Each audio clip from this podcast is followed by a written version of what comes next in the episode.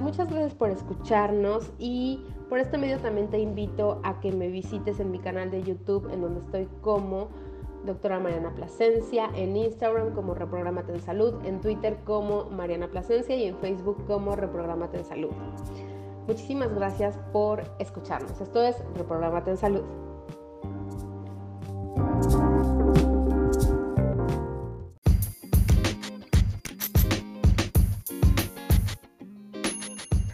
Hola, ¿cómo estás? Muy buenas noches.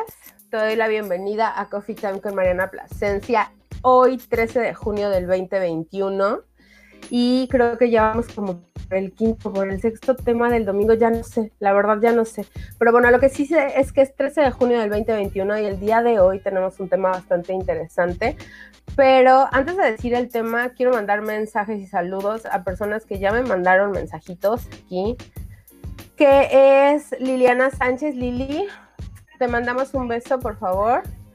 Nunca le he preguntado a Lili dónde vive. Lili, escríbeme dónde vives porque siempre te, que te mando saludos, pero no sé si estás en la Ciudad de México o no sé dónde estás. Pero ya Lili nos está mandando saludos. Lilicita, déjame pasar tus saludos por aquí. Buenas noches, Lili. Siempre bien puntual para Reprogramate en Salud y para Terapia de Corazón. Te mandamos muchísimos, muchísimos saludos. Y bueno, en lo que se va agregando más gente a este live, bueno, el día de hoy voy a hablar, vamos a hablar de un tema muy interesante. Ah, en Ciudad de México. Dice Lili que está en Ciudad de México. En Ciudad de México, Lili, te mandamos un fuerte abrazo y un saludo hasta la Ciudad de México, por favor. Ya llegó Elvia, Elvia, te mandamos muchos saludos hasta tu casa. Hasta tu casa te mandamos muchos saludos. bueno, el día de hoy vamos a tener un tema que voy a mencionar ahorita y lo voy a mencionar en un ratito también en lo que se van agregando personas. El día de que se tocar un tema que es la fisioterapia y el título que le puse a esta emisión fue bien físicamente, bien emocionalmente, la importancia de la fisioterapia. Y para eso traje a una persona experta en el tema que es una licenciada en fisioterapia y es Mónica García Velasco y pues quiero presentárselas el día de hoy. Muchas gracias Mónica por estar con nosotros. Hola, buenas noches. ¿Cómo has estado? Bien. ¿Sí Eso, sí, así. Sí te escucho bien. Ok. A ver, prueba de sonido. Uno, dos, tres. Sí te escucho bien. ¿Sí? Sí, ahí te escucho perfecto. Te escucho perfecto. Bueno, pues quiero decirles que Mónica es licenciada en fisioterapia. Eh, ella nos va a contar más, pero quiero hacer un backup de lo que hemos estado platicando esta semana. Y pues bueno, la fisioterapia es, digamos que eh, es reciente, No tiene muchos años que la licenciatura se da aquí en México. La verdad es que no sabemos mucho acerca de la fisioterapia. Me incluyo a mí como médico, obviamente es algo nuevo, es algo que estamos manejando. Nosotros estábamos acostumbrados a la terapia de rehabilitación física o a los rehabilitadores. A eso es lo que como médicos estábamos acostumbrados a llevar. Entonces, el día de hoy, Mónica nos va a despejar todas esas dudas que tenemos nos va a quitar todas las telarañas mentales que tenemos acerca de la fisioterapia y nos va a decir por qué es bueno que tomemos fisioterapia. Y antes de empezar a hacerle mis preguntas, dice, si me voy es porque voy fuerte y puede irse el internet. Ay, no, Lili, ojalá no se te vaya el internet para que estés aquí con nosotros toda la transmisión. Balvis, Balvis, nos están viendo desde Puebla, Puebla. Balvis, te mandamos un súper saludo. Y pues bueno, Moni, vamos a empezar. Vamos a empezar con este tema que nos va a dar para mucho. Y conforme vayan agregándose, si quieren dejarle preguntas a Mónica sobre lo que vamos a estar hablando y sobre lo del tema, por favor, porque es un tema súper importante. Bueno, Moni, mi primer pregunta, porque todo el mundo aquí que estamos conectados, que nos van a ver a través de Twitter, de Periscope, a través de YouTube, del canal de Reprogramate, a través de Facebook, que todos por favor los que están aquí conmigo compartan. Ajá, entonces queremos saber qué es la fisioterapia. Bueno, eh, para la Organización de la Salud, la fisioterapia está definida como el arte y la ciencia del tratamiento por medio de ejercicios terapéuticos, calor, luz, electricidad.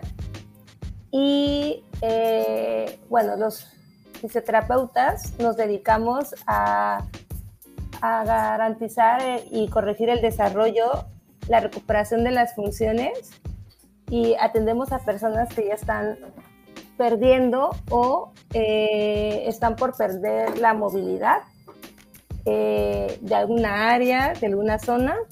Eh, también este, empleamos diversas técnicas. cada tratamiento es diferente, cada persona es diferente y cada patología es diferente. Entonces, para cada paciente creamos un tratamiento, empezamos a diagnosticar, Después de eso les hacemos un tratamiento personalizado, eh, partiendo de las necesidades del paciente. Ok, pues la verdad yo no tenía muy bien definido qué era la fisioterapia y obviamente pues gracias por la definición. Manu Montalvo desde Cancún nos manda saludos. Gracias Manu que estás aquí con nosotros viéndonos esta noche.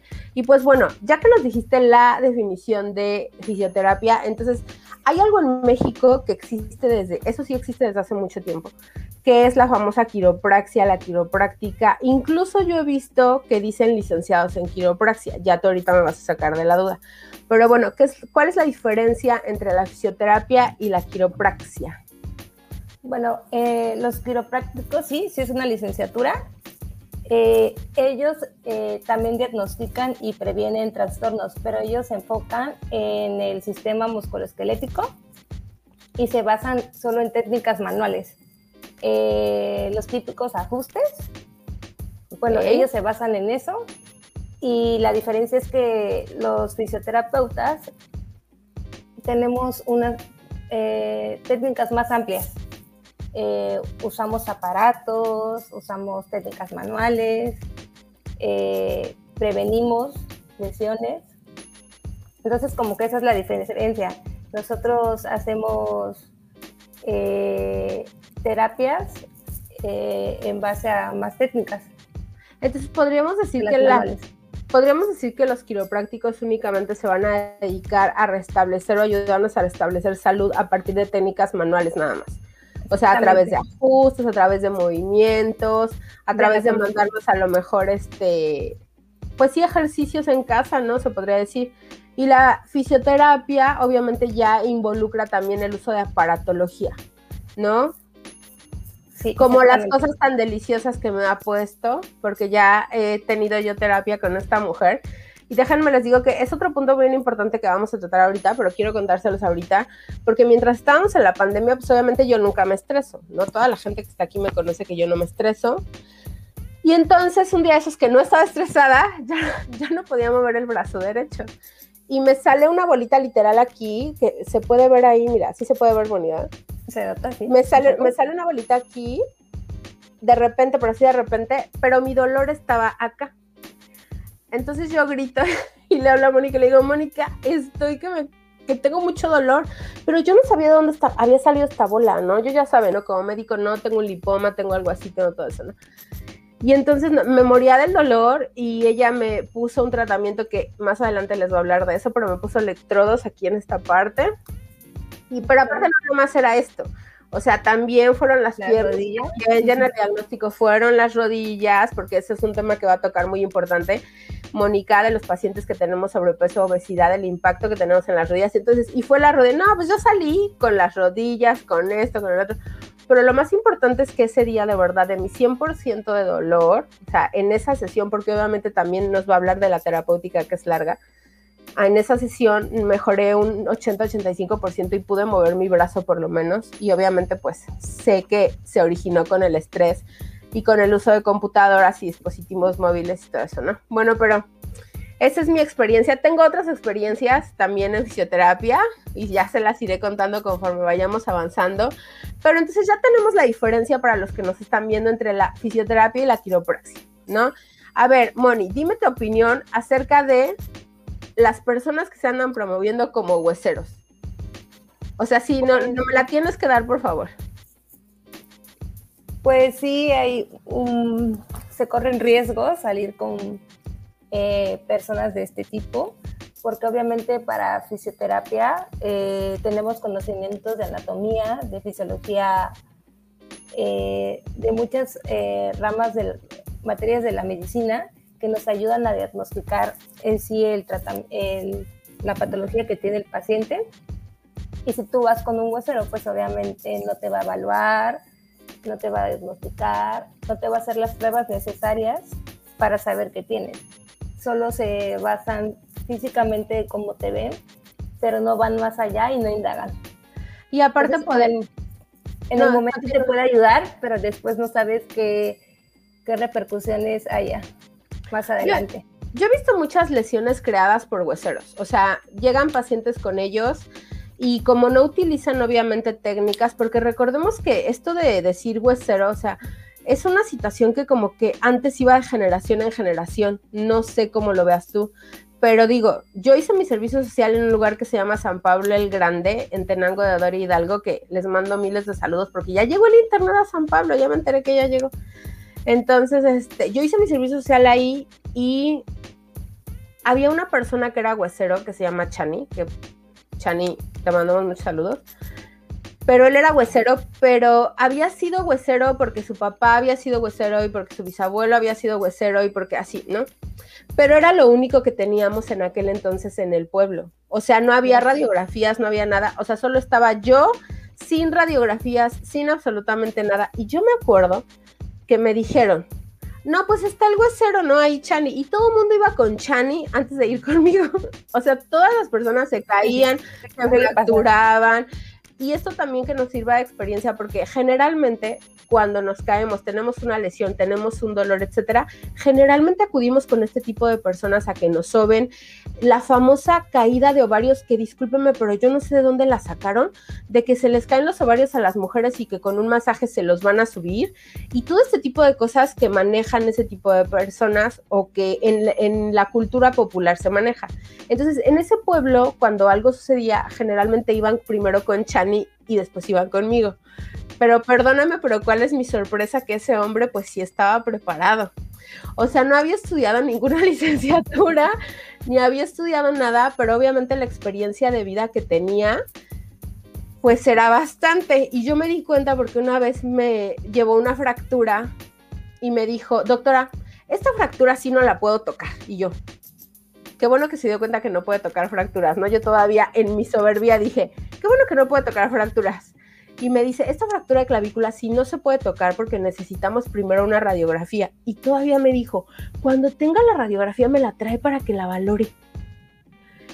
Y yo dije, ok. Bueno, total que le sacamos la radiografía al paciente, tenía una fractura de clavícula media, medial, obviamente necesitaba cirugía. Y obviamente le llevé la radiografía, pues yo nada más por a ver qué me decía, ¿no? Y y le dije, aquí está la fractura, la radiografía del chico de la clavícula. Y me dice Chani, mm, necesita cirugía. Me dice, sí va a necesitar como uno o dos clavos y una placa. Ya lo mandó al hospital, ¿verdad? Sí, para que ya no lo tenga yo que llevar y yo así. Pero bueno, ese era un recurso porque en realidad San Pablo estaba a tres horas de cualquier hospital y al final del día pues él era una persona medianamente preparada y obviamente la gente confiaba mucho en él, de tal manera que si una persona se complicaba tampoco iba a suceder mucho, ¿no? Entonces ahí también existe una situación con los hueseros, pero bueno, ya una vez que nos diste estas definiciones, yo quiero que me digas desde hace cuánto existe la fisioterapia como tal en México, desde cuándo se aplica la licenciatura, porque la verdad siento que ahorita está habiendo un boom con el tema fisioterapia y que no muchos estamos enterados de realmente que existe, que hay una licenciatura, que existen personas como tú preparadas para esto y no sabemos desde hace cuánto se están aplicando y obviamente no vamos a ir a algo que no conocemos. Claro. Bueno, en sí la fisioterapia existe desde hace mucho con los hombres primitivos, eh, desde que empezaron los agentes físicos, como cuando empezaron a usar el calor, los baños de vapor, los baños de agua caliente. En México empezó en 1943, se abrió un hospital infantil, ahí fueron introduciendo la fisioterapia y la rehabilitación y fue en 1955 cuando se le dio el lugar que debía a la fisioterapia. Eh, se abrió la Asociación Mexicana de Fisioterapeutas y desde ese día, que fue el 5 de julio de 1955, celebramos la fisioterapia, el Día de la Fisioterapia 5 de julio. Oye, ya va a ser el día licenciatura. Ya va a ser el Día de la Fisioterapia. Anótenlo todos los que estamos, todos los que estamos al lado de Mónica, que ya vi quiénes más nos está viendo aquí, que está incógnita. Señora Maximiliana, ya la, ya la, ya la caché. Le mando un saludo, le mando un saludo hasta donde esté. Amo su café de Oaxaca. Solo eso diré, pero le mandamos un saludo desde aquí. Oye, entonces el 5 de julio es el día de la fisioterapia. Qué interesante.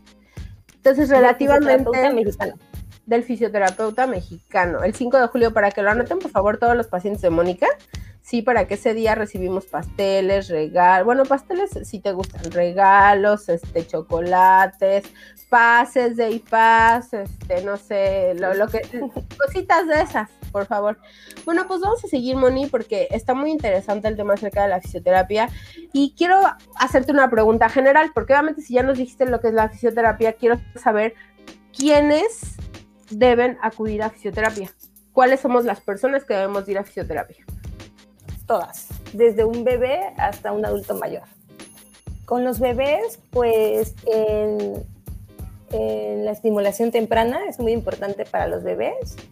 En fisioterapia llevamos el desarrollo motriz de los bebés desde las etapas.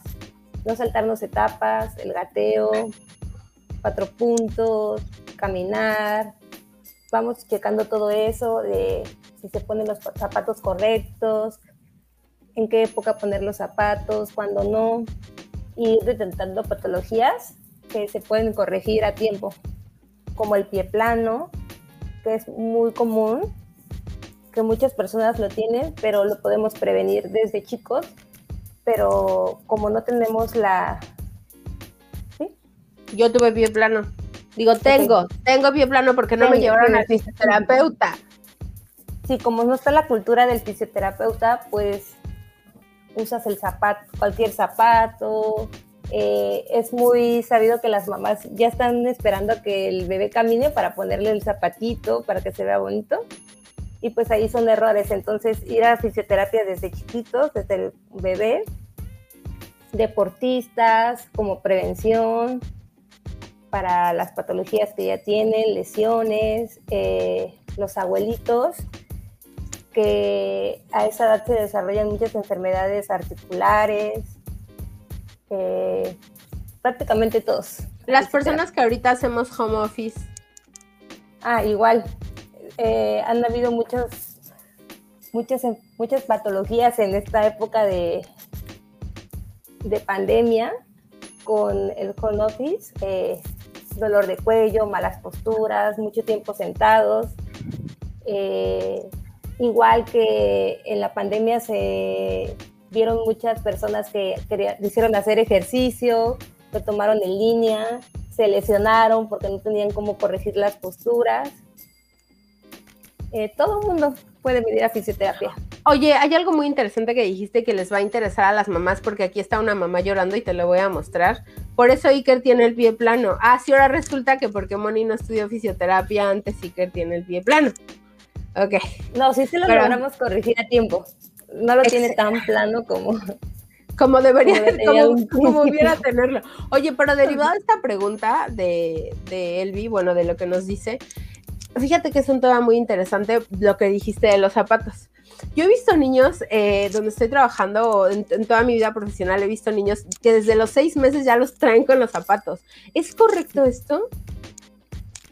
No, no, porque el pie no se ha desarrollado bien, entonces le estamos dando la forma. Regularmente los zapatos de los bebés son planos, si te das cuenta.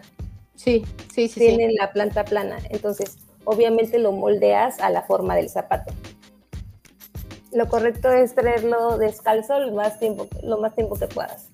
Ya escucharon, mamás, descalzo, porque luego el niño nada más empieza a caminar y ya trae sus tenis Nike. O sea, de esos que parecen llavero. Los Converse planitos.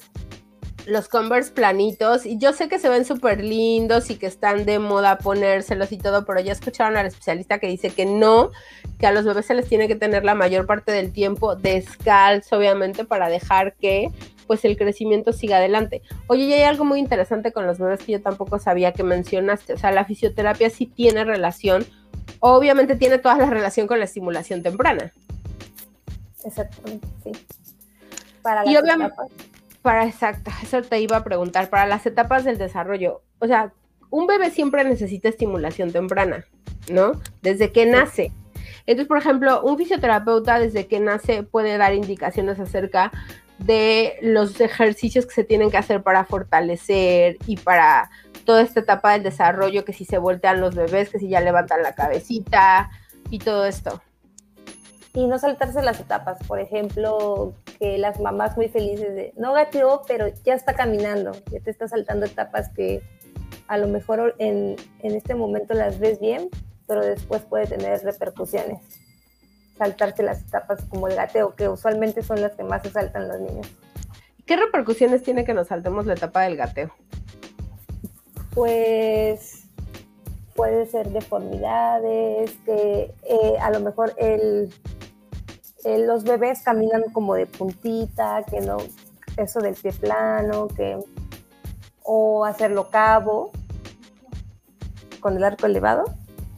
Sí. Pueden ser algunas de las repercusiones. Incluso luego no los ponen a gatear, pero los ponen en la andadera. Ah. ¿Te has dado cuenta como prefieren ponerlos en andadera que gatear y hacen la forma así y ya caminan mal los bebés. Entonces tampoco es bueno que los traigamos aquí enfrente con la con las piernas en los ¿cómo se llaman esas cosas? Mamás que están aquí, por favor, díganme el nombre de los las cangureras. Entonces tampoco es bueno que usemos las cangureras por la posición. Nos vamos a tener que aventar un programa de fisioterapia infantil. Sí, es muy largo muy largo. Sí, ya me di cuenta, desde que me dijiste que, que las etapas del desarrollo obviamente se incluyen ahí, pues ya tienes todo un tema, ¿no? Perfecto. Oye, y ya sabemos que todos podemos ir a, a, fisioterapia. No necesitamos tener un dolor para ir contigo. No. No, o sea, simplemente podemos ir como vamos al médico, hacer un check-up de, doctora, deme mis estudios para irme a sacar sangre para saber si tengo algo, o sea, es lo mismo. Yo puedo ir contigo, que ya fui, y te dije, oye, ¿sabes qué? Pues valórame para ver qué es lo que tengo, ¿no? Y entonces a partir de ahí empezar un tratamiento. Y ahí es donde entiendo que puede ocurrir una prevención. Sí, como método de prevención. Eh, igual, pues los fisioterapeutas eh, podemos darte un plan de entrenamiento deportivo entonces sería como prevención para prevenir ciertas lesiones, posturas. Corrección postural sería la prevención también. No sé, tú te agachas y no inclinas las rodillas, entonces te enseño a prevenir esa lesión que se pueda dar en la espalda, indicándote cómo agacharte, cómo sentarte, hasta cómo conducir, cómo agarrar el, el manubrio. O cómo agarrar el teléfono, porque a mí me corrigió el teléfono del teléfono porque parte de mi dolor ¿Ah, era, ajá, parte de mi dolor era por el teléfono. Entonces también me enseñó la posición del teléfono, ¿no? Porque también puedes andar ahí haciendo lesiones por el uso del teléfono. Oye, Moni, ¿y qué tal los pacientes que tenemos sobrepeso o que hemos cursado con obesidad? Porque todavía yo diría que es más importante que pudiéramos acudir a una valoración. Ah, eh, la obesidad es uno, uno de los factores que está muy incluido en, muchas de las patologías por las sobrecargas. Por ejemplo, en un esguince de tobillo, la obesidad puede ser un factor súper de los principales. ¿Por qué? Porque estamos sobrecargando la articulación, eh, dolor de rodilla, dolor de espalda.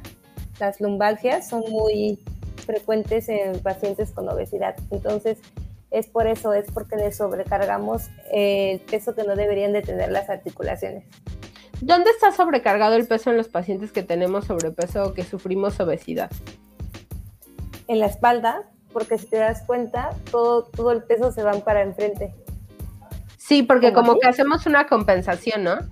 De hecho, o sea, como que queremos No tiene fortaleza en la espalda y, ni tampoco en los músculos que están en el abdomen, en los abdominales. Entonces, ahí estás haciendo mal postura en la columna y por eso vienen los dolores por el sobrepeso. En las rodillas, que son unos amortiguadores del cuerpo, por eso vienen los dolores, el desgaste articular, eh, te decía que también en los tobillos, que es muy probable que los esguinces. Entonces son esas como las patologías más para los pacientes. Pero si tengo sobrepeso o obesidad, sí o sí, ya me estoy desgastando la articulación aunque no me duela. Sí, Entonces es una realidad. Porque digo, yo que trato muchos pacientes que tienen sobrepeso o que tienen obesidad, también cuando empiezas a bajar de peso, también se te presentan este tipo de dolores. Y no es que no vayas mejorando porque estás bajando de peso, sino que tu cuerpo como que se va como acomodando y acoplando. Cuéntanos qué pasa ahí. Sí, la costumbre. La costumbre, el cuerpo ya está acostumbrado al peso, entonces es como un desbalance. Tiene un desbalance el bajar de peso y va sintiendo las dolencias, no está acostumbrado, todo eso. Porque, porque cuando los pacientes bajamos de peso, y me incluyo, estamos de llorones diciendo, ay, es que ni cuando estaba gordo me pasaba esto. ¿no? Porque nos empieza a doler la rodilla, nos empieza a doler la espalda, nos tronaba lo que no nos tronaba, pero obviamente es por esta parte que tú nos dices. Entonces, y ahora quiero hablar de, digo, ya hablé de los, de los pacientes con obesidad que pues yo tenía que dirigirme ahí porque muchos de mis pacientes nos están viendo ahorita. Entonces ya saben que pacientes míos que están en proceso para bajar de peso necesitan valoración por fisioterapia y todos los pacientes a los que lleguemos a través de este canal y a través de este en vivo que estamos haciendo, en el momento que nos escuchen, necesitan valoración por fisioterapia. Los pacientes de la tercera edad, ya también nos dijo Moni, necesitan una valoración por fisioterapia porque los dolores que tenemos son preventivos. Aquellos que ya tuvieron una cirugía también necesitan valoración y seguir un tratamiento. Pero ahorita quiero que nos hables, Moni, de las personas integralmente, que nos hables de, las, de lo que está pasando ahorita con el home office. O sea, ¿qué, ¿cuáles son las patologías del home office y cómo es que vamos a poder detectarlas? O sea, ¿cómo yo me detecto que lo que me está sucediendo es por el home office que estoy realizando? Y obviamente, ¿cómo lo voy a prevenir yendo contigo? Bueno, las patologías más comunes son dolor de cuello, que sería la cervialgia, eh, dolores general de espalda, lumbares, del dorso, eh, rodillas igual, porque al estar mucho tiempo sentados, comúnmente cuando te paras pierdes como la movilidad. Entonces son las más comunes y usualmente pues no te das cuenta porque estás bajo estrés. Cuando, cuando, cuando dejas de hacer esta actividad es cuando se van desencadenando las molestias. Estás tan metido en tu trabajo que no sientes el dolor, pero pues vas desencadenándolo cuando ya dejas de hacer esa actividad. O sea, cuando vamos disminuyendo. Exactamente. Ya, ya sientes todo, todas las molestias. Y por ejemplo, ahorita el home office es muy usual. Voy a bajar un poco la cámara, que la postura sea como esta, ¿no? Sí, así. O sea, así, ¿no? Bueno, así tecleando, ¿no? Sí. Pero empiezas así, pero terminas así. Ajá. O terminas así, o terminas con la computadora en las rodillas, o terminas obviamente acostada y con la computadora de lado. Entonces obviamente no nada más estamos promoviendo la mala postura a este nivel, ¿no? Exactamente. No, y obviamente una persona también, que esa es una pregunta muy interesante también, una persona que tiene este tipo de home office y de postura, ¿puede desarrollar eh, dolores no nada más aquí, sino migrañas, etcétera? Sí, claro, sí. El, dolor de la cervialgia es muy común que se irradie hasta la cabeza, porque se van haciendo las contracturas, van oprimiendo nervios, entonces sí, sí, muchos dolores de cabeza, estrés, todo eso. ¿Qué es lo más grave que sucede si no me trato una lesión como las que me estás diciendo por home office? ¿Qué me va a pasar? Aparte de que voy a morir del dolor. Ah, sí. Eh, pérdida de la movilidad. Ok. Es muy común que si girabas así, ya nada más gires aquí. Ok. Entonces es cuando ya van los pacientes realmente a rehabilitación cuando ya están perdiendo la movilidad, cuando ya no pueden hacer esto o hacerlo esto, subir, bajar. Porque como la automedicación no existe en México, ¿verdad? Entonces obviamente cuando empiezan a tener un dolor, entonces obviamente empiezan, o sea, en vez de decir voy a ir a que me valore un fisioterapeuta, en vez de decir voy a ir aquí, o sea, ¿no? Entonces empezamos a automedicarnos y me incluyo porque antes así lo hacía. Empezamos a medicarnos con analgésicos y pues obviamente el dolor sí se oculta, pero si te tocas o si tú obviamente en tu valoración, yo me acuerdo que me tocabas, o sea, ahí no, así era un puntos gatillo de dolor bastante fuertes. Y ahí es cuando te das cuenta, pero yo sí me desperté ese día, ya no podía mover el cuello. O sea, ya mi arco de movimiento del cuello, o sea, era súper chiquito realmente y obviamente ya no podía hacer esto. Y obviamente me había estado medicando con analgésicos durante ese tiempo. Entonces, para todos los que están haciendo home office y también, oye, este, este tabú, mito, no sé si sea verdad, esto de las sillas ergonómicas, porque ya ves que vas a lugares Home Depot, no sé, donde venden sillas y te dicen estas sillas son especiales para hacer home office y traen como una tela que está aquí atrás en la zona lumbar, no sé si la ubiques, que ahora están vendiendo mucho, lo sé porque ando en la compra de una, entonces de una vez. ¿Esto es real? O sea, eso, nos ayuda a mejorar la postura, ¿es cierto? el correcto es el que, la que tiene la forma como de la columna. No sé si has visto esas sillas o los respaldos, los compras individual y tienen esta forma. Entonces, cuando tú te sientas, se adapta a tu cuerpo.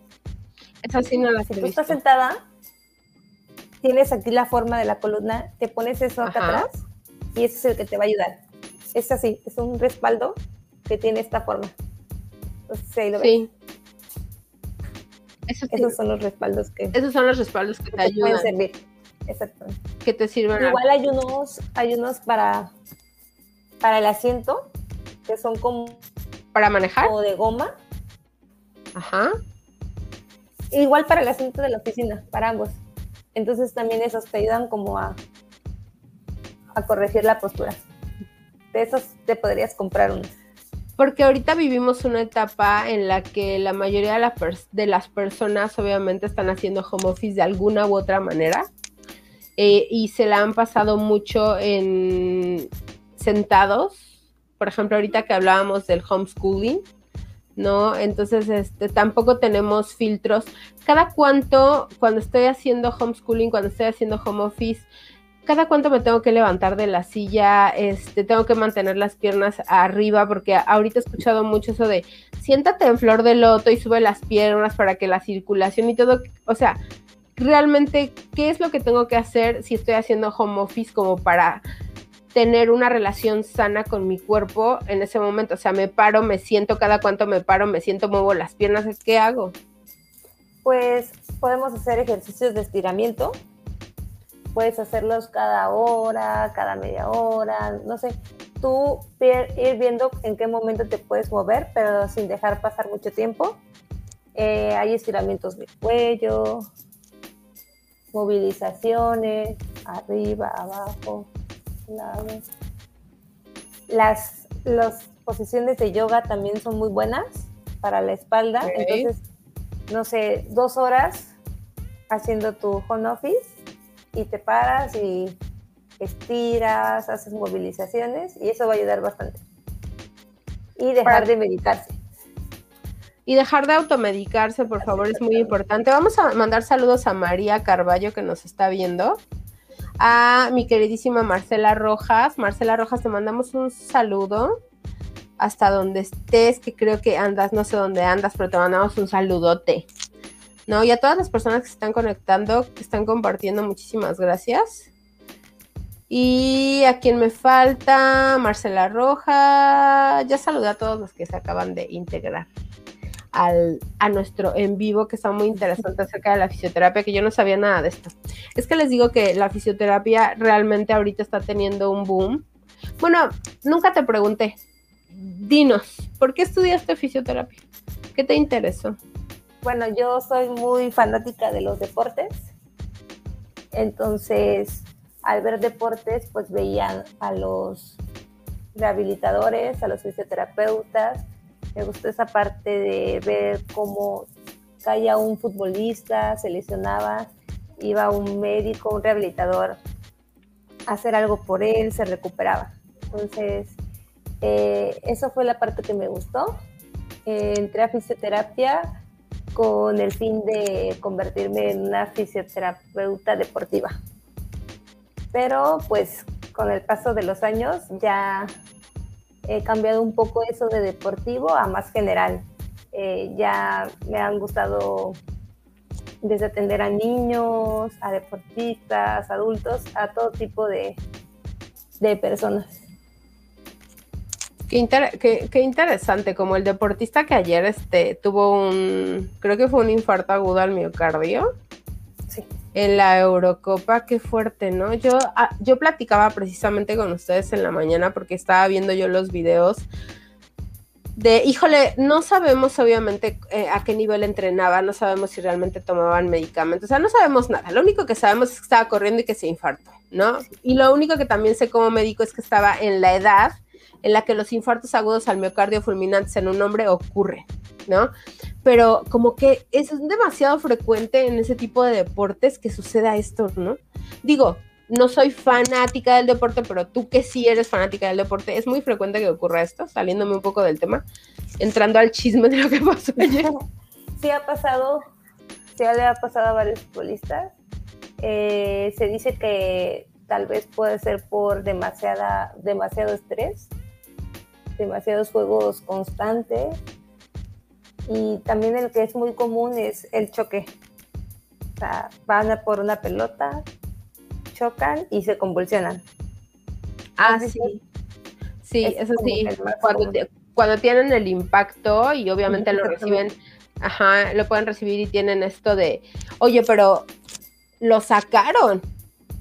¿No? Porque hay, hay deportistas que, bueno, derivado de esto, obviamente vi bastantes videos en internet en donde FUM caían, nada que hacer, ¿no? Y a él todavía sí se ve que no convulsiona, pero cuando está obviamente tirado en, en el pasto, eh, sintético, obviamente, cuando está tirado, eh, sí se ve que está de lado y sí se le ve como un rictus en la cara y obviamente, pues sí se estaba infartando en ese momento, muerto no estaba, se estaba infartando, pero sí que fuerte, ¿no? Porque tú piensas que todas las personas que hacen ejercicio, pues son, unas personas fitness, son muy sanas y también el sobre ejercicio o el sobre entrenamiento, tú como fisioterapeuta nos dirás, no es sano. No, bueno, a lo mejor sí, pero tienes que llevar un equipo multidisciplinario, psicólogo, nutriólogo, fisioterapeuta, entonces para, para este tipo de deportistas. Porque llevan unos entrenamientos muy rudos. Muy, sí, muy, muy rudos. Dos al día, tres al día yo no hago ni una hora y media al día, ya me estoy quejando de mis dolores contigo, de, Moni, ponme esto, ponme el otro, valórame, sí, gracias. Aquí nos está haciendo un comentario, Elvi. Dice, esto es porque a raíz que algunos futbolistas han muerto de esta forma ya tienen nuevos protocolos. Qué bueno, qué bueno que hasta en los deportes van cambiando los protocolos, así como nosotros necesitamos cambiar nuestra perspectiva acerca de la fisioterapia y entender que somos un todo, como siempre lo hemos dicho. Entender que si estoy atendiendo obviamente mi cuerpo, pues también tengo que atender mis emociones y que también tengo que atender la parte de la nutrición y que es vital e importante, ¿no? Moni, ¿cuáles son las patologías más comunes que tú has visto en el último año por la pandemia? Eh, lumbalgias, dolores de espalda, lumbalgias, cervialgias, que son las del cuello, eh, las de rodilla, por esto que te comentaba que muchas personas se adentraron al deporte, pero en línea, eh, no corregían sus posturas o más bien no sabían, no saben qué cómo hacer sus posturas bien. Y sí, fueron esas, son las más comunes. Dolor de rodilla, esguinces, esguinces igual por, por el deporte mal empleado, son las más comunes. ¿Cuál es el ejercicio físico que tú como fisioterapeuta recomiendas, o sea, al público en general, el que me digas, Mariana, este lo puedes hacer en tu casa sin riesgo de que te mueras, no sé, algo así, porque en la pandemia se hizo muy frecuente que todo el mundo estaba haciendo ejercicio en su casa y que ponían un canal de YouTube y que realmente no sabías tú si estabas preparada para eso. ¿No? O sea, realmente yo creo que también muchas de las lesiones que se hicieron o que ocurrieron fueron por esta parte porque no sabíamos realmente qué hacer. Entonces, ¿qué es lo que podemos empezar a hacer en casa que realmente no implique una situación de riesgo para nosotros si te quieres empezar a mover? Pues principalmente eh, planearlo bien, eh, empezar desde un calentamiento es muy importante el calentamiento para prevenir lesiones, calentar, eh, un poco de ejercicio pesado, pero sí ir progresivamente. Si eres una persona sedentaria, no puedes empezar con ejercicios muy pesados como de fuerza, por ejemplo, eh, pesas y ese tipo de cosas. Tienes que ir adaptándote de acuerdo a las capacidades que tienes. Si tú nunca has hecho deporte en tu vida, pues obviamente no puedes empezar desde mucha fuerza, porque obviamente va, a ocurrir una lesión, ¿no? Y muy importante el estiramiento al final. La mayoría de las personas eh, hacen mucho deporte, deporte, se cansan y al final no estiran. Y eso te deja, ¿cómo se llama eso que te deja los músculos cuando se quedan así? ¿Las contracturas? Pero se puede quedar el músculo en contracción, ¿no? Cuando haces eso. Y después hay una técnica que digo, ya me hablarás ahorita de eso porque es la, una de las siguientes preguntas que te tengo, pero hay una técnica de que le llaman de sobrecarga o para sobrecarga muscular, ¿no? Ah, el masaje. Eh, descarga muscular. Más, exacto, eso. Que, que sí, lo puedes hacer antes de hacer alguna actividad o después incluso para para relajar a los músculos los después de la actividad física. Los masajes de, de descarga muscular no bueno, o sea, aunque no tengas una patología ni hagas ejercicio ni nada, vete a dar un masaje de sobrecarga muscular. Sí, son preventivos, son deliciosos, te super relajan y son excelentes. Oye, Moni, pues ya vimos cuáles son las patologías más comunes que has visto en esta pandemia. Eh, obviamente entiendo que de las que me hablabas de la cervicalgia, que obviamente estamos hablando de esta parte del cuello, eh, de, la, de la lumbargia, que estamos hablando de la parte baja de la espalda, para que todas las personas que nos están viendo lo, asocien, de la situación de las rodillas, cuando, o sea, si subes las escaleras y te truena, ya no es normal. ¿no? Y no es así de que, ay, ya soy de la sexta edad y soy de la cuarta edad, o sea, no tiene que ver con la edad, o sea, simplemente no es normal y tienes que ir a checarlo. Pero a ver, vamos, vamos a, te voy a hacer una pregunta en base a esto. O sea, si yo tengo una cervicalgia o he tenido una lumbargia, como lo que me pasó a mí, o sea, que fui, que me valoraste, me diste un tratamiento, o sea, ¿cuál es el tratamiento que generalmente aplicas o cuáles son los tipos de tratamiento que aplicas? Quiero que me hables de ellos. Y generalmente la perspectiva de tratamiento, porque también las personas van y porque ya se sienten súper bien un día, dicen, no, pues de aquí soy, ya me hicieron el tratamiento, entonces ya no regresan y entonces vuelve a presentarse el mismo dolor. Y entonces usualmente pensamos que la fisioterapia no funciona, ¿no? Porque pues la primera vez no me quitó el dolor, sin saber que es algo que se tiene que hacer secuencialmente. Entonces, háblanos un poquito de esta parte. Bueno, eh, realmente el tratamiento, la mayoría es electroterapia, eh, terapia manual, termoterapia, eh, crioterapia, ejercicio terapéutico, reeducación postural. Pero eh, dependiendo de la patología, se hace el tratamiento personalizado. No, no todas las patologías llevan, ejemplo, termoterapia, que es calor, algunas llevan crioterapia, que es frío, algunas no les hacemos masaje, o sea, todo se va adaptando dependiendo de la patología, el paciente, edad, eh, todo lleva un fin y cada tratamiento es súper diferente. es decir, si por ejemplo tu vecina fue a fisioterapia y tiene dolor de cuello y tú también tienes y te, y te dice más o menos el tratamiento que ella tuvo o algún remedio, pues muy probablemente no te va a ayudar porque pues tú eres otra persona, a ti te puede doler otra parte tienes otro peso. cada paciente va a llevar su tratamiento diferente. Cada paciente es individualizado y eso es muy importante porque eso se da mucho en, la, en el personal de salud, eso se da muchísimo en la medicina, en todos, o sea, personal de salud, psicólogos, nutriólogos, etcétera, etcétera. siempre es muy común de, ay, es que a mí me dolía igual. Ten, aquí está mi receta. Esto fue lo que me mandó el doctor a mí, ¿no? Y la pobre a lo mejor a mí me funcionó esto, a ti también te va a funcionar. Sí, claro, ¿no? Y por eso te preguntaba también de qué es, cuál es el deporte o cuál es la actividad física que necesitamos, ¿no? Porque muchos de mis pacientes a veces me dicen, es que ya quiero empezar a hacer ejercicio, ¿no? Y generalmente la mayoría de los pacientes que quieren bajar de peso, para todos mis pacientes que andan aquí, o que me van a escuchar en algún momento dado, siempre me dicen, doctora, es que quiero empezar a correr, es que quiero irme al CrossFit, es que quiero irme a hacer pesas. Y yo les digo, a ver, momento, si todavía no, no gateas, o sea, ¿cómo quieres ponerte a caminar? Yo creo que para un paciente también el ejercicio es individualizado. O sea, no puedes, si vengo de bajar de peso 20 kilos y jamás en mi vida hice ejercicio, no me voy a ir a hacer CrossFit. ¿Estás de acuerdo? No, por supuesto que no. Es muy rudo. Puedo llegar a hacerlo, pero obviamente con algo paulatino y obviamente tampoco me voy a ir a correr porque el impacto lo voy a recibir en las rodillas. Aunque haya bajado de peso, ¿estás de acuerdo? Que fue lo que me pasó a mí, ¿no? Por andar de inteligente en algún tiempo de mi vida. O sea, dije, ya baja de peso, de aquí soy, vámonos al gimnasio.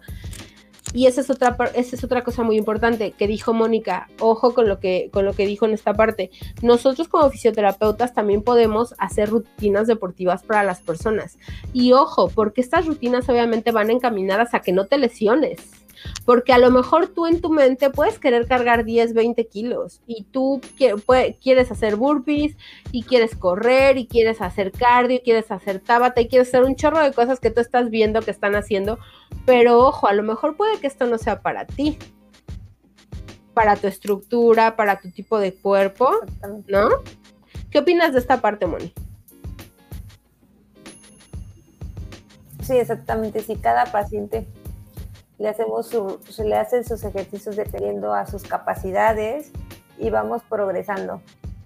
Eh, es muy importante también que lo hagan bien, no solo hacerlo, hacerlo bien. Eh, es muy usual que pongas, no sé, tres repeticiones de 10, pero ¿para qué hacer tantas si ni siquiera haces bien 10? Entonces es ir corrigiendo, que aprendas a hacer el ejercicio y entonces sí ir aumentando progresivamente para llevar a una rutina un poco más pesada, pero siempre y cuando eh, empezando bien y que, y que no tenga repercusiones para más lesiones. Esa fue una pedrada para mí, porque las 30 que hacía no las hacía bien. El, cuando Moni me enseñó a hacer mis ejercicios de rehabilitación para las rodillas, estuve yo ahí con ella, o sea, ella me estaba viendo cómo las estaba haciendo. O sea, yo pensé que yo estaba ya muy preparada haciéndolas, ¿no? Y con mis ligas y todo, y cuando me ve hacerlas, me dice, no, párate, derecha, más derecha, no estás haciendo las cosas bien, te va a doler aquí, te va a doler acá. Y de verdad que tardas un rato en registrar en tu cuerpo el movimiento. O sea, sí tardas. Entonces yo les digo a todas las personas que nos están viendo, o sea, si tardamos en registrar un movimiento, o sea, ¿cómo creen que se van a aprender una rutina sin lesionarse en 40 minutos? O sea, para mí se me hace imposible. Sobre todo hablo de los pacientes como yo, que vienen de esta cadena de bajar de peso y todo, o de los pacientes que quieren eh, integrarse a una vida fit, ¿no? O que quieren empezar a ir al gimnasio o que quieren empezar a hacer este tipo de actividades, pues también hacerlas de manera segura, ¿no? Y con eso me voy a pasar a mi siguiente pregunta, que es una de las cosas que más me interesó de la fisioterapia, a mí, obviamente cuando la conocí, ¿cuáles son los tipos de tratamiento? Tú ahorita hablabas de electrodos, hablabas de ultrasonido. Quiero que más o menos eh, me hables de cada uno de ellos y obviamente para qué me pueden servir cada uno de ellos o para qué los ocupas tú, no para qué me pueden servir, para qué los ocupas dentro de la fisioterapia. Bueno, pues usamos la electroterapia, que son los famosos toquecitos, así los conocen. Son, es electricidad que está regulada por los electrodos de caucho es decir, no vas a recibir una descarga eléctrica ni nada. Es muy, es muy rica la sensación, tú que ya lo sí, Sí, la verdad sí. Entonces tenemos diferentes corrientes y las usamos dependiendo de la patología o qué queremos lograr con ello. Tenemos corrientes para fortalecer, corrientes para analgesia, para desinflamar. Y estas las vamos adaptando y las vamos dosificando dependiendo lo que necesite el paciente. Eh, tenemos la, termoterapia, que es el calor, que igual usamos para procesos de desinflamación, de dolor, al igual que la crioterapia, que es el frío. Tenemos los masajes. Los fisioterapeutas nos basamos más en las manos. Las manos son nuestra mayor herramienta. Entonces, eh, ejercicios, eh, movilizaciones, dependiendo de la patología, como por ejemplo los pacientes intubados, ahí vamos a necesitar movilizarlos, eh, ejercicios. Hay muchas técnicas, muchas, muchas técnicas nuevas y, y, también un poco más antiguas, pero por ejemplo, no sé si has escuchado de la punción seca, eh, ventosas, pero ya iba dependiendo de cada, cada fisioterapeuta en qué se quieren enfocar, en qué quieren basar sus tratamientos. Sí he escuchado de la punción seca, tengo mis temas de conversación como médico. Eh, creo que tienen obviamente sus indicaciones específicas. Eh, ya lo platicábamos tú y yo en alguna ocasión cuando platicábamos acerca de todo este tema, eh, acerca de las punciones y de la extracción de líquido y de todas estas técnicas.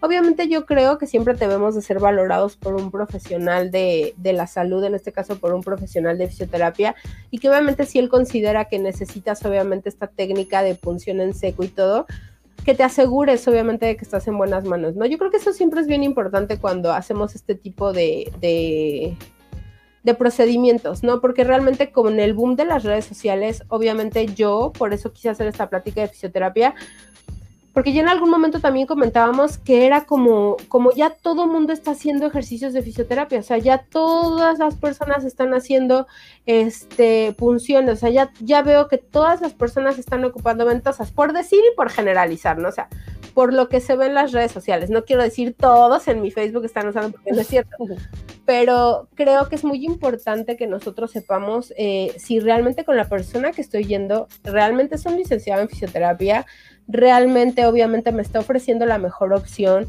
porque son nuestras articulaciones, es nuestro cuerpo, ¿sí? Entonces es bien importante que estemos en manos de profesionistas, ¿no? Si he experimentado las ventosas, en algún momento me las pusieron, no tú, o sea, en algún momento las experimenté, pero se me hicieron muy dolorosas. Súper, súper dolorosas. Y por, por ejemplo, ¿para qué sirven en este caso las ventosas? Porque yo nunca pregunté, para que te des cuenta hasta dónde uno llega. O sea, yo nunca pregunté para qué me las ponían. Yo no las uso. Ok. no, no, no me baso en tratamientos con ventosas, no son muy de mi agrado, por lo mismo que dices que hay dolor, eh, dejar esos eh, hematomas.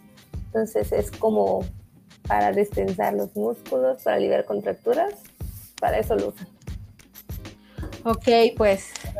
Yo no. No, no me funcionó. Por ahora no. no me funcionó, no me funcionó porque mi contractura ahí sí. Pero bueno, son tipos de técnicas que pueden ocupar las personas, obviamente, que sabemos que están avaladas, que sí se ocupan. Y obviamente, como siempre le he dicho, cada quien mata las pulgas como quiere, porque así decía un maestro en la universidad, un maestro que en algún momento de mi vida este, me dio clínica, el doctor Roberto Hoskin Pratt, un saludo para él desde Pachuca, y da, hasta Pachuca y da algo más bien. Él decía que había muchas maneras de matar las pulgas y que cada quien las mataba como quería. ¿No? En lo personal, por ejemplo, yo dentro del área que yo manejo, por ejemplo, no soy muy partidaria de las de los medicamentos rudos para bajar de peso, por ejemplo. No soy muy partidaria de los anfetamínicos, no soy muy partidaria de que mis pacientes que estén en tratamientos de nutrición empiecen con, con deportes tan agresivos o empiecen con, em, pues sí, con movimientos o a mover su cuerpo tan agresivamente porque sé que pueden lesionarse y, una pregunta muy importante que te quiero hacer es, el dolor obviamente de una terapia puede hacer que dejen de ir. ¿Estás de acuerdo? Sí. Sí, por ejemplo, hace poco tuve una paciente que tenía miedo porque le dijeron que eh, los electrodos te daban dolor. Eran descargas y dejó pasar mucho su dolor y ahorita tiene un dolor muy crónico. Entonces ahorita que lleva terapia, pues muy feliz porque no era lo que le habían dicho y eso hace que las malas experiencias pues se vayan, nos vayan diciendo, diciendo y entonces les, les dé miedo a la fisioterapia. Mucha gente le tiene miedo a la fisioterapia, por eso. claro, porque de otras personas por malas experiencias y porque no estamos bien informados, ¿no? Por ejemplo, si vemos esto que te decía en las redes sociales de las punciones o de, o de los o de las ventosas, ¿no? Y todo esto yo veo que es dolor, o sea, como que ya no me gusta. Pero bueno, yo que ya tuve la experiencia de ir contigo y que, y que me has llevado varios tratamientos, eh, no, la verdad es muy rico. O sea, la verdad, en, buena onda, la sensación del cuerpo es muy rico. Incluso en mí lo ocuparon también para activación del sistema linfático, porque estaba yo presentando muchísima hinchazón en las, eh, de miembros inferiores. O sea, me, se me estaban hinchando mucho las piernas pero mucho, parecía yo elefantito bebé de verdad. Entonces eh, Moni me, me hizo masajes, me hizo este electrodos, son los electrodos, sí, ¿verdad? Los electrodos y me los hizo obviamente con una secuencia y obviamente logramos que mis piernas desinflamaran mucho junto obviamente con los ejercicios de rehabilitación para las rodillas que también les menciona. Entonces, no fue nada doloroso, les puedo decir, o sea, no fue nada doloroso, al contrario, fue muy rehabilitatorio, la verdad descansé mucho no, y pues con el masaje que les digo, o sea, la verdad fue, fue muy, fue una muy buena experiencia que la paso seguido. O sea, ya no me cuesta trabajo ir a, ir a este tipo de terapias porque la verdad yo sé que es un mejoramiento para mí, ¿no? Oye, Moni, y para ya entrar un poquito, bueno, ya entramos mucho en el tema, pero yo quisiera que nos dijeras cuál es la relación que existe entre nuestro estado emocional y nuestro estado físico a partir de la fisioterapia bueno, el, estado emocional juega un papel muy importante. Eh, hay que estar físicamente bien y emocional. Es decir, por ejemplo, hay muchas patologías que, que no te recuperas si no estás bien emocionalmente. Eh, la parálisis facial, por ejemplo, eh, no te sientes bien físicamente, entonces va afectando emocionalmente y no te recuperas. Si tú no estás emocionalmente bien, no piensas positivo, que te vas a recuperar, que vas a llevar una, buena rehabilitación, pues ahí no estamos avanzando. Entonces, sí, las emociones son muy importantes. Tenemos que estar bien psicológicamente. Eh, por eso te decía que hace un momento, no sé si recuerdas, que debemos de tener un algo multidisciplinario eh, fisioterapeuta, nutriólogo, psicólogo. para que, psicólogo y médico. Exacto, y médico sí, para que sea algo más, ir de la mano con el paciente y entonces lograr la recuperación bien. Hablaste de una patología muy importante que yo creo que muchas personas que nos van a escuchar o nos están escuchando han podido vivir, que es el, la, la fisioterapia que es la parálisis facial, mejor conocida en el mundo de la medicina como parálisis facial de Bell, ah, que en realidad a veces cuando la o los que la han padecido es una parálisis obviamente de la mitad de la cara, ya sea del lado derecho o del lado izquierdo, y generalmente las personas piensan que es de un origen central dentro de mi cerebro y no, el origen es de los nervios periféricos. Y el origen de esta em, patología es estrés que es lo más importante de todo porque las personas no creen que el estrés les pueda causar una enfermedad. Exactamente. Y actualmente es muy común en jóvenes. Hay personas muy jóvenes que están sufriendo esta patología. 25, 26, 30 años ya están teniendo parálisis facial debido al estrés. Cuando antes era una patología que, bueno, que yo aprendí en la universidad, o sea, ayer, ayer que cursé la universidad, entonces yo aprendí que obviamente era una patología de personas mayores, ¿no? De personas que ya tienen, inclusive de personas hasta diabéticas o hipertensas, que podrían tener mucho estrés y todo y que puedan generar, generar parálisis, pero es real. Ahora cada vez más jóvenes eh, están teniendo este tipo de patología y este tipo de patología hace que te deprimas porque deforma tu cara, ¿es correcto?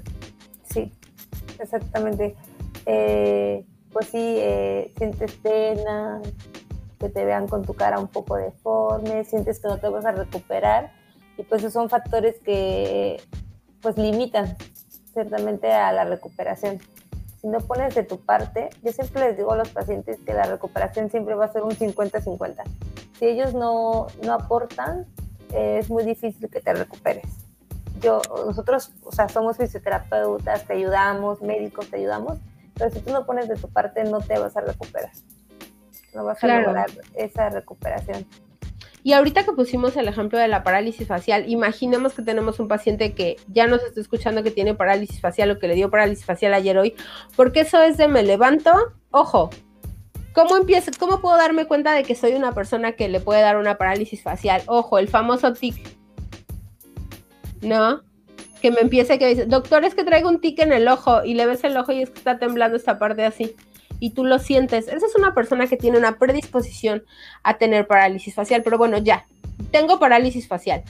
¿Cuánto tiempo tengo efectivo para poder empezar a iniciar con fisioterapia? Porque no depende del médico. Ojo, para los que nos están viendo, sí, te voy a dar tratamiento, te voy a dar muchas cosas, te voy a dar para obviamente tratar de mejorar el estrés y tratar de mejorar un poco la situación de la cara, pero no depende de mí, depende de la fisioterapia. Entonces, ¿cuánto tiempo tiene una persona que genera parálisis facial para empezarse a tratar? Que tú digas, ¿se va a poder recuperar? ¿Va a poder tener la cara otra vez normal? Pues eh, en la parálisis facial es prácticamente ir al instante. En cuando, cuando te da la parálisis facial, ir a la rehabilitación. Entre más pronto vayas a la rehabilitación, más rápido y mejor te vas a recuperar. Y también ahí, como te decía, es, muy importante el paciente. Los cuidados que debe adoptar el paciente para, para recuperarse. El compromiso con la rehabilitación. Que es a veces lo que les falta a nuestros pacientes Compromiso, Con la compromiso con la rehabilitación, porque pueden tener un excelente médico, un excelente rehabilitador y van a su primera sesión y ya no van a la segunda y a la tercera y cancelan y cancelan y cancelan, señores, no, porque ese no es un tratamiento. Ahora te voy a hacer una pregunta para ir cerrando porque se nos está acabando el tiempo. Pero bueno, ya tenemos varios temas que anoté que son de sumo interés para las personas. Se me hace muy importante hablar de la fisioterapia en niños se me hace muy importante también hablar de la fisioterapia en pacientes de la tercera edad, ¿no? Se me hace muy importante, entonces lo pongo sobre la mesa para que nos puedas acompañar otro día para que hagamos esto. Este mismo programa, por cierto, para los que nos están escuchando, lo vamos a repetir en la semana en IGTV, en Instagram, porque tenemos muchas personas también que quieren informar en Instagram y aquí solo se informan en algunas redes sociales. Entonces ya comprometí a Mónica desde hace rato que hablamos por teléfono a que íbamos a repetir este mismo programa. Obviamente no nos va a salir igual, no nos va a salir igual, pero bueno, vamos a repetir el mismo programa en Instagram en la semana para que estén pendientes de la fecha. Y por último, Moni, yo, te quiero hacer una pregunta. ¿Por qué crees que las personas no acuden a fisioterapia? Mm, hay muchos factores. Uno de ellos puede ser la falta de tiempo, eh, el automedicarse, me tomo una pastilla, se me quita el dolor, eh, igual porque no es muy conocida la fisioterapia, no, no tienen eh, la información necesaria de qué es la fisioterapia, en qué nos va a ayudar. Y porque eh, usualmente pues aprenden a vivir con el dolor. Ya están acostumbrados. Qué feo. Qué feo eso de aprender a vivir con el dolor, pero es real nos acostumbramos. Para todas las personas que nos están escuchando, que yo sé que son bastantes y que nos van a ver, no nos acostumbremos a vivir con dolor, señores. No nos acostumbremos a vivir con dolor. Bueno, y por último, Moni, y para cerrar este, este en vivo que hicimos, ¿qué quisieras decirle a las personas? ¿Dónde pueden encontrarte? Bueno, yo quiero decirles que todos sabemos que el dolor es una señal de alerta. Entonces, si tenemos dolor es porque algo, algo está pasando con nosotros. Entonces, si, si vemos que tenemos dolor, pues ir con el especialista, con el doctor, con el médico, ellos ya sabrán referirte a dónde, a dónde tienes que ir, pero siempre eh, hacer caso al dolor, porque entonces después se vuelve crónico y es más difícil de recuperar. Eh, estoy en Facebook como Fisiocare Cancún, en Instagram igual, Fisiocare Cancún, y, y eso. Pues muchas gracias, Moni. Para todas las personas que nos están escuchando, me gustó el mensaje del final de decir, si tienes dolor, ojo, es porque algo está sucediendo. Y si tienes dolor a nivel físico, si tienes dolor a nivel mental y si tienes dolor a nivel emocional, ojo, porque el cuerpo te está queriendo decir algo. Pues muchas gracias, Moni, por haber estado con nosotros el día de hoy en Coffee Time, este domingo rico que estuvo lloviendo aquí en Cancún. Para los que creen que vivimos con el sol todo el día, o sea, déjenme les informo que no, estuvimos con lluvias toda la tarde, noches, el día todo el día. Por si creen que los que vivimos en Cancún estamos con el sol, playa y mar todo el día, ojos, no se equivocan. Estuvimos con una rica lluvia el día de hoy. Y pues esto fue todo. Muchas gracias por acompañarnos aquí en Reprogramate en Salud. Te espero el próximo sábado. Por favor, el próximo sábado, el próximo domingo. El próximo ah, domingo te espero va a estar la licenciada Karen Bautista con el tema de bulimia. Recuerden que hace ocho días estuvimos con ella hablando de anorexia. Esta vez vamos a tomar un trastorno de la conducta alimentaria que es la bulimia y vamos a anunciar esta semana también por nuestros canales de Reprogramate de Salud la fecha en la que vamos a hacer el, IGTV por Instagram con la licenciada de fisioterapia Mónica García Velasco para hablar de este mismo tema, pero en Instagram. Pues muchas gracias, Moni, muchas gracias a todos los que nos gracias por la invitación. Les mandamos un fuerte abrazo y un fuerte saludo. Y bye bye. Bye.